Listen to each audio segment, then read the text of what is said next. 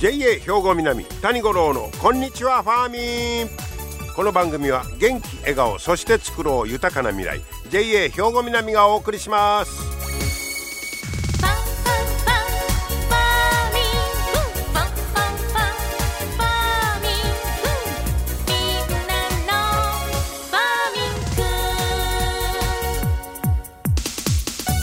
こんにちは谷五郎ですまあもう9月も終わろうとしておりますがなんか早いもんですね。暑い時はかなんな思ってましたけどね。さておとといは七十二個で言いますと虫隠れて戸を塞ぐという日でした、えー、春から夏に活動していた虫たちが、えー、掘った穴に入ってその入り口を塞ぎましてね冬眠の準備始めようかという季節だということです。まああの暑い時に、えー、今度は虫の音が聞こえてくるようになったらやっとやっとこさ暑さも収まるのかないうねあの虫の音の、えー、声いうのはなんかホッとさせてくれますけど、えー、その虫ももうぼちぼち帰りますせって寝ますせというねそんな季節になってきているということです。さて先週はですね天ぷら油泥棒が東京なんかでえらい増えてるってね。それもやっぱり値段が俳優の値段が上がってるいうお話したんですけど今日はね油は油でも米油米油言うたらいいんですかね。サラダ油に対してはな米油か。サラダ油とも言いますから米油ね、えー、この米油の人気が今またずっと出てきてる。それなんでや言うたら、比較的安かったサラダ油の値上がりで、サラダ油が値上がりしてるから、この米油、米油との値段の差がほぼなくなってきたんだそうです。前は米油いう方もはちょっと値段が高かったいうことやね。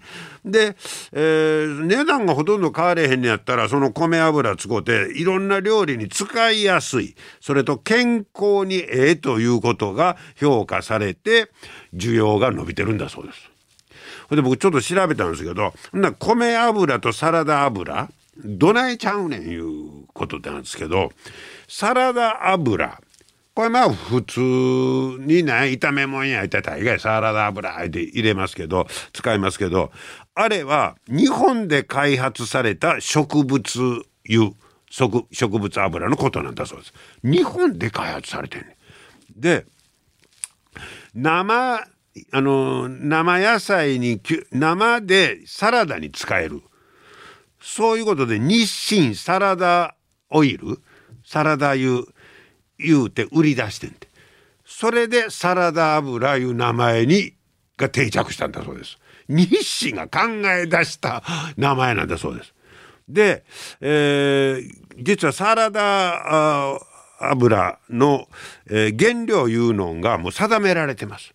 これを使ったものをサラダ油と言って言ってください。で何や言うたらえー、っと何や綿実油綿実使った。大豆ごまサフラワーひまわりトウモロコシぶどうもあんの？それと、えー、油菜米。こうきてるんですだから米え米油この米で作ってるから米油はサラダ油の中の一つです。これ分かりましたね？えー、サラダ油いうのは、えー、油菜とか綿実とか大豆とかこんなんで使うてでそれの中に米もあるから、えー、使ったやつやから米油いうのはサラダ油の一種ということやね。米ぬか油のよう聞きますよね。米ぬかいう言うんですか油ね、え、あれは原料がぬかなんだそうです。うん、でまあ特色としては匂いや癖が少ない。でいろいろ使いやすいというのがあるみたいですわ。でよう聞くオリーブオイルねほらサラダ油とどないちゃうねんと思ってそちらもちょっと見てみたんですがオリーブオイルは製造方法作り方が全然違うんだそうです。えあの僕オリーブオイルなんか言うたらオリーブ集めてほいでキュッと絞ってねしてんのか思ったら加熱も圧搾もしませんオリーブオイルは。あれはまあ言うたら自然絞らず自然とこう垂れてくるオリーブから油を使うんだそうです。うん、圧搾せえへんねんて。で香りが強いのと酸化がしにくいそれがまあオリーブオイルの特色で、まあ、サラダ油なんかとは作り方がもう全然違うんだそうです。うん、でこの米油、えー、メーカーの一つ和歌山県にあるんですけど、えー、ここはね金額ベースで、えー、っと前年比34%アップ。ほう。で、同じその油で見たら、高級油市場オリーブオイル、こっちは2%ダウンしてるんです。で、あ、ごま油いうのもあるな。ごま油も1%比べてるんですけど、この米油の方は34%ですよ。むっちゃ人気出てきてるんですよ。で、えー、この米油は抗酸化作用があるビタミン E の一種の、えー、トコトリエノールトコトリエノールなど栄養成分が豊富なんだそうです。えー、それで体にもええということで切り替えが進んでる。値段もそんなサラダ油とあんまり変わらへんにやったらいうことでね。で新商品も出てきてるんだそうですよ。これがなんとアウトドアの、えー、お店に売ってるライス、えー、ライスブランオイルスプレー。え？スプレーの米油。スプレーやから出しすぎを防げ防げるし、油を伸ばす手間が省ける。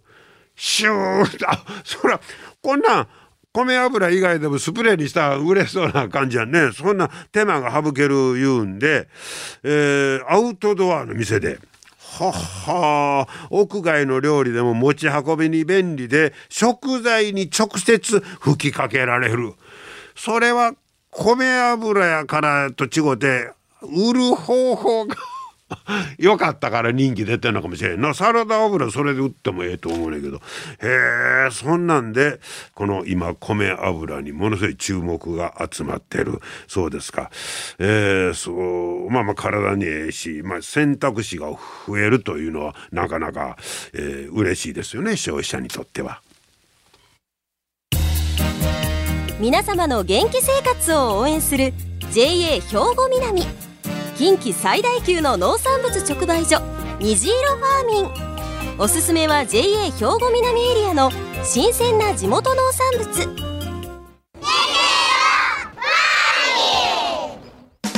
JA 兵庫南は新鮮で安全な農産物の供給。人との触れ合いを大切に地域社会への貢献。人農業自然が共生できる地域社会づくりに取り組んでいきます。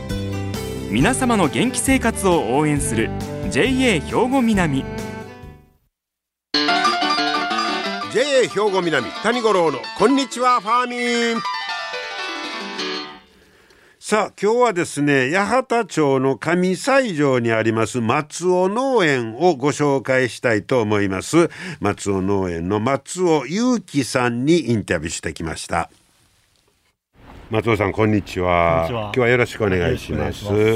えー、今日はこの八幡町の上西条いうところになるんですね、はい、で松尾農園ということでの松尾さんにお話を伺うんですが、えー、ようけハウスが並んでますね。何棟ぐらいあるんですか？今ここで、えー、5棟ほど、うん、あ実際使ってるのがねいや全部立ってる部分が5棟ほどで、ね、はい、はい、で面積多分20あるぐらいの施設、あそうですか、ね、でそれを松尾農園いうことですけど何人ぐらいでやってあるんですか？は4人ですね。4人はい、松尾さんと。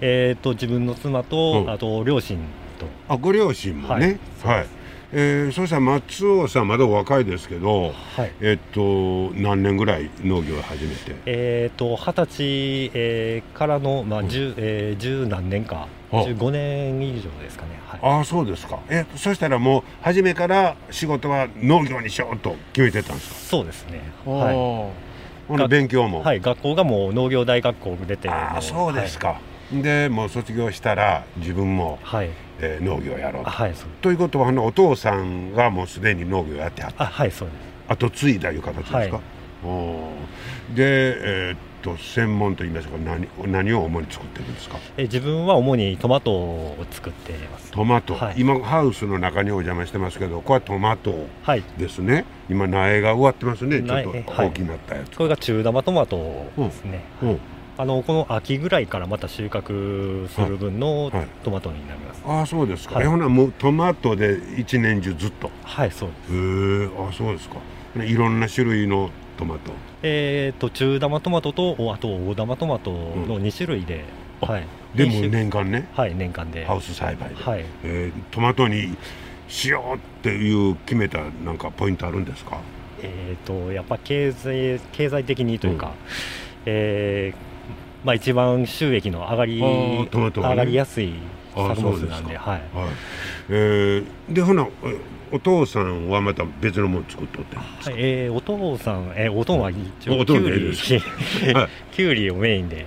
おとんはきゅうりきゅうりメインで、一応自分はトマトメインでわわ別々に分かれてやってるんで。お互いにこう助け合うとか一緒にするじゃなくて、はい、おとんはきゅうり、はい、で自分はトマト、はい、お母さんは？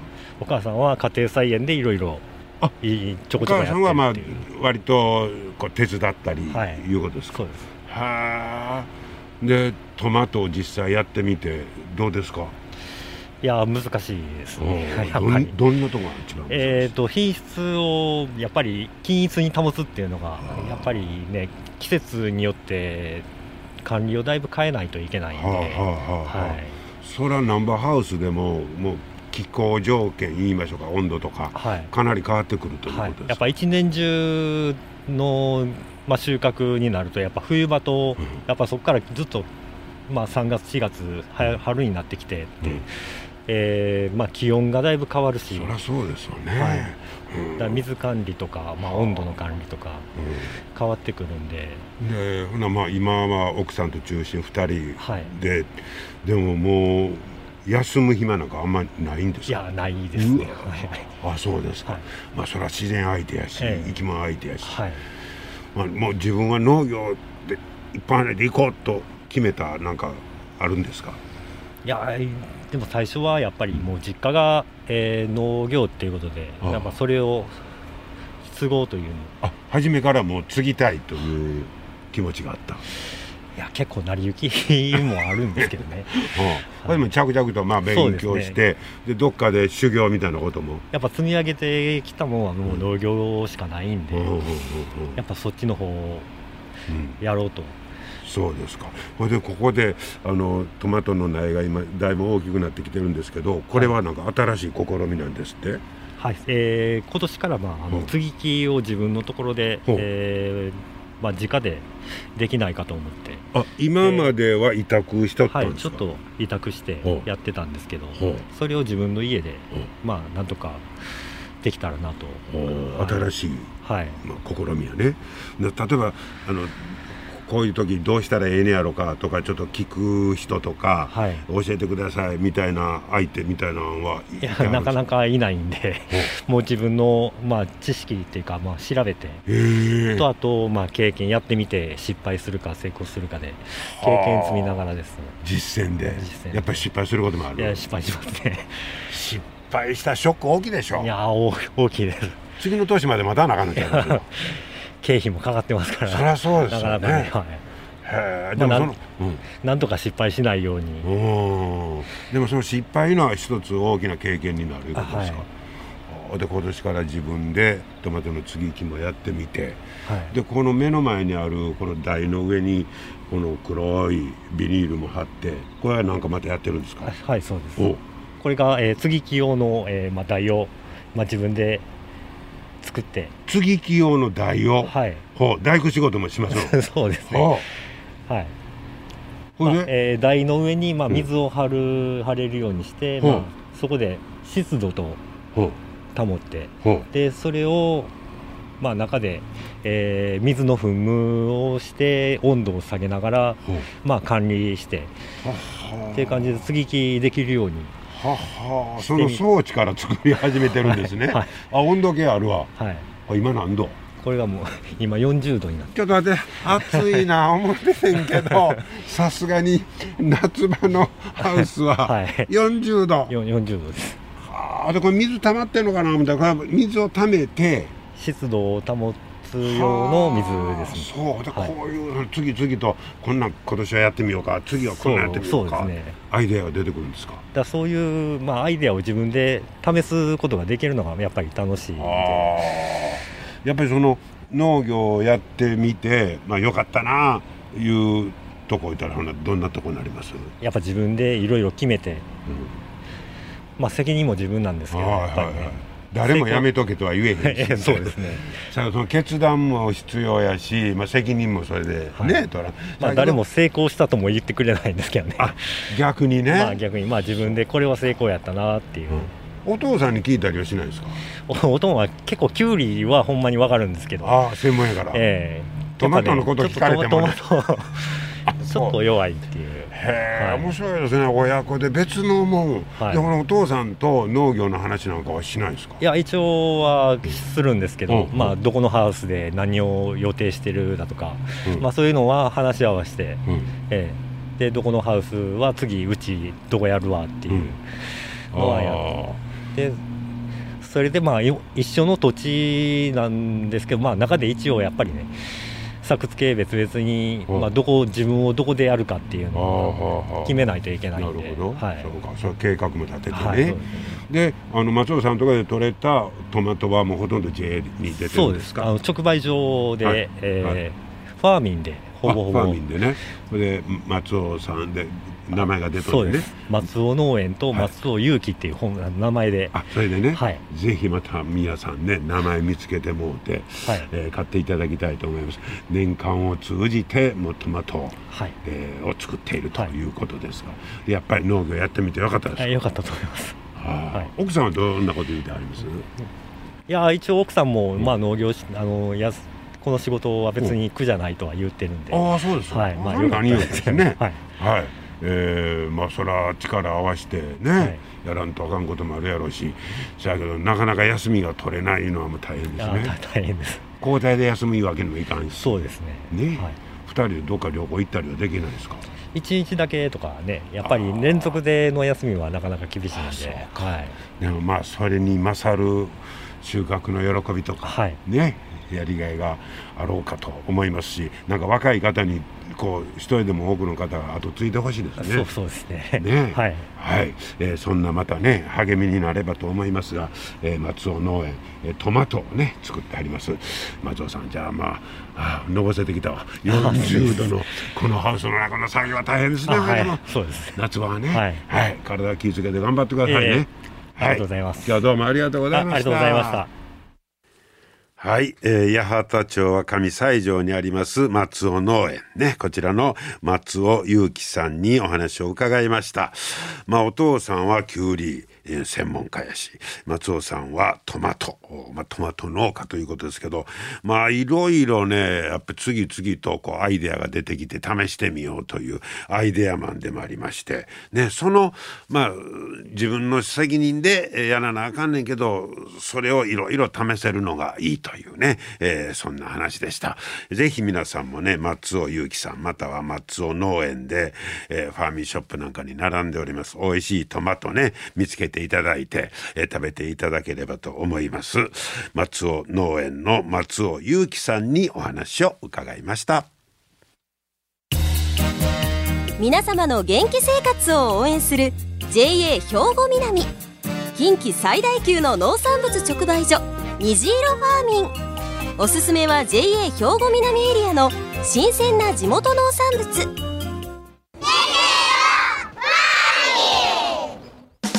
JA 兵庫南は新鮮で安全な農産物の供給。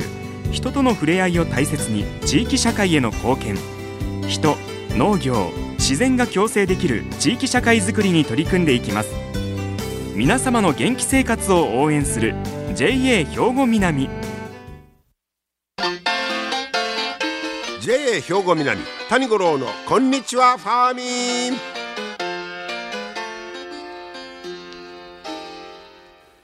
さあ続いてはファーミンアグリメッセージです今日は JA 兵庫南清掃年部の梅本誠也さんにキャベツについて教えてもらいます梅本さんこんにちはよろしくお願いします、はい、え梅本さんはこのコーナーは初めてですよね。初めてですね。ですね。はい、はい、よろしくお願いします。え、も農業歴は長いんですか？えー、っとね、僕21の頃から収納しまして、今32なんで、はあ、11年になります収納して。ああ、そうですか。はい。えー、で、今日はまあキャベツのことを中心にお話を伺うんですが、はい。やっぱりキャベツを主に作ってこられたんですか？えー、っとね、僕が今うちで作ってるのは、はい、トマト、キャベツ、水菜小松菜を作ってます。ああ、そうですか。はい。で、このまあもう9月の下旬ということですけど、キャベツはいつぐらいから種まいたり言うたらいつぐらい？あえっと7月のまあ、え中旬ぐらいに種まきがありまして、で8月の中旬とかぐらいに、はい、えー、定食が定食がありまして、はい、それで11月ぐらいから、えー、収穫が始まりまして。ああそうですか。はい。ほうほう。これでまあいった冬のキャベツということになるんですね。そうですね、冬冬作ですね。キャベツってやっぱり品種たくさんあるんですか？えっ、ー、とね、まあ、僕が知ってる限りだと、うん、日本で60品種ぐらいええー、そんなにあるんですか？はいそうですね。はそんな中で梅本さんの作ったのはどんな感じですか？えっ、ー、と僕の作ってるのはうちは、はい、冬鳥品種っていう冬鳥。冬鳥。はいはい。まさに冬鳥。そうですね、はい、とあと夢舞台っていう品種を。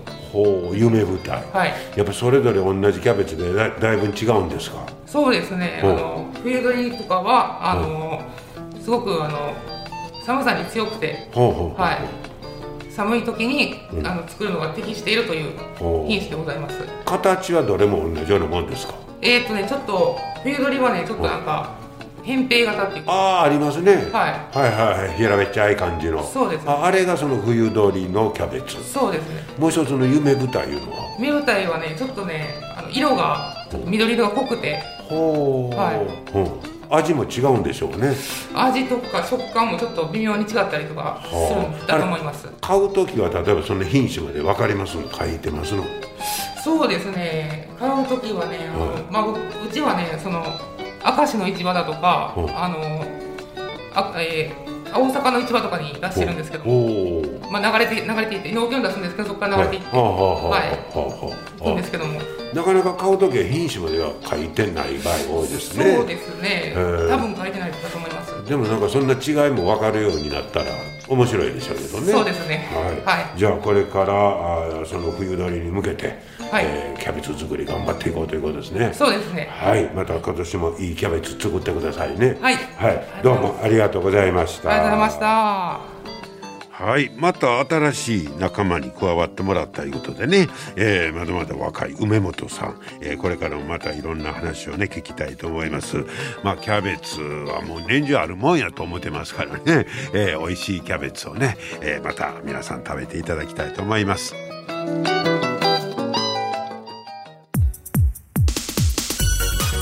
今日も最後までお付き合いいただきましてありがとうございました。お楽しみいただけましたでしょうか。また来週も聞いてくださいね。JA 兵庫南谷五郎のこんにちはファーミン。この番組は元気笑顔そして作ろう豊かな未来。JA 兵庫南がお送りしました。